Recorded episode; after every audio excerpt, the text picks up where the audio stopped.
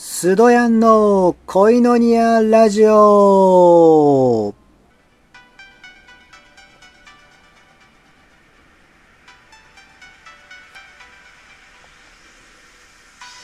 ハレルヤ神様に愛されている男、スドヤンです。今日も恋のニアラジオ始めていきたいと思います。えっ、ー、と、今日はですね、ちょっと諸事情によりマイクを使わないで喋ってるんですけれども、えー、ですので、ちょっと少し雑音が入るかもしれませんが、ちょっとすいません。ご了承ください。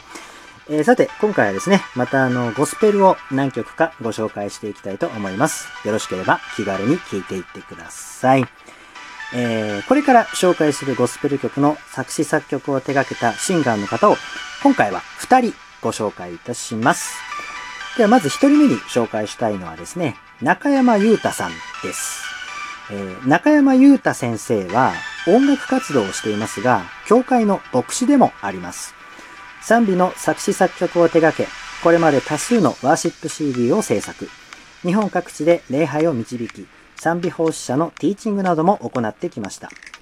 東北で8年間、東北中央教会、プレイズステーションなどに従事し、2015年より福岡に移り、イエス・キリスト神の愛教会に所属。その枝教会の開拓も始めて、現在はシャインチャーチという教会の牧師を務めています。そんな中山優太先生の、まず1曲目ご紹介したいのは、身腕に抱いてというゴスペルです。この曲は中山優太先生のアルバム希望の歌に収録されています。この身腕に抱いてはクリスチャンの間ではまあ結構有名な賛美でして、いろんな教会の礼拝や集会でよく歌われている賛美ではないかなと思います。この曲はですね、ある聖書の御言葉が元になっています。それは新約聖書マタイによる福音書11章28節から30節、え、疲れた者、重荷を負う者は誰でも私のもとに来なさい。休ませてあげよう。私は柔和で謙遜なものだから、私のくびきを追い、私に学びなさい。そうすれば、あなた方は安らぎを得られる。私のくびきは追いやすく、私の荷は軽いからである。アーメン。えー、実はこの言葉はですね、まあ、以前にも恋のニアラジオで紹介したことがあります。なので、まあ、ちょっと内容、意味などはちょっと少し割愛して、少し詳しい背景をちょっとご紹介します。この言葉はですね、イエス・キリストが当時のユダヤの一般市民に語りかけています。当時のユダヤの間ではとても厳しい法律が多かったんですね。生活のあらゆる場面で、まあこう、ああしろとか、こうしろとか、あの、これ、これこれはダメ、あれあれはダメとか、まあそんな感じですね。なので、こう、民衆にとってはとても追い切れない重荷となってました。そのような状況でイエス・キリストは神の与えた法律以上に厳しい重荷から解放してあげますよっていうふうにまあ言ったんですね。えー、イエスのもとに来てイエスから学べば魂に平安が与えられるという約束です。それはただの休息ではなく人生を切り開く力にもなる平安です。この言葉は当時のユダヤ人だけでなく全ての疲れた人、重荷を負っている人に向けられています。つまり、人間関係の疲れ、経済的な不安、過去の過ちに対する在籍感など、様々な重荷を負って現代を生きている私たちにももう差し出されているわけなんですね。この身腕に抱いてという曲は私を心から愛して受け入れてくださる神様に全ての問題を委ねますと告白している賛美です。それではご紹介いたしましょう。今回はアコースティックバージョンでお届けしたいと思います。中山優太で身腕に抱いて。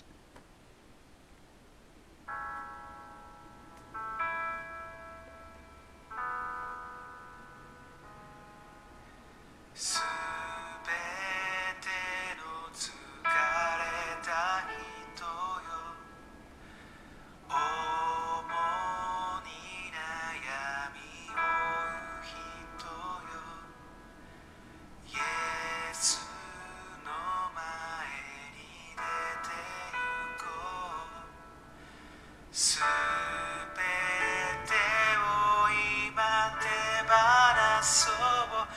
今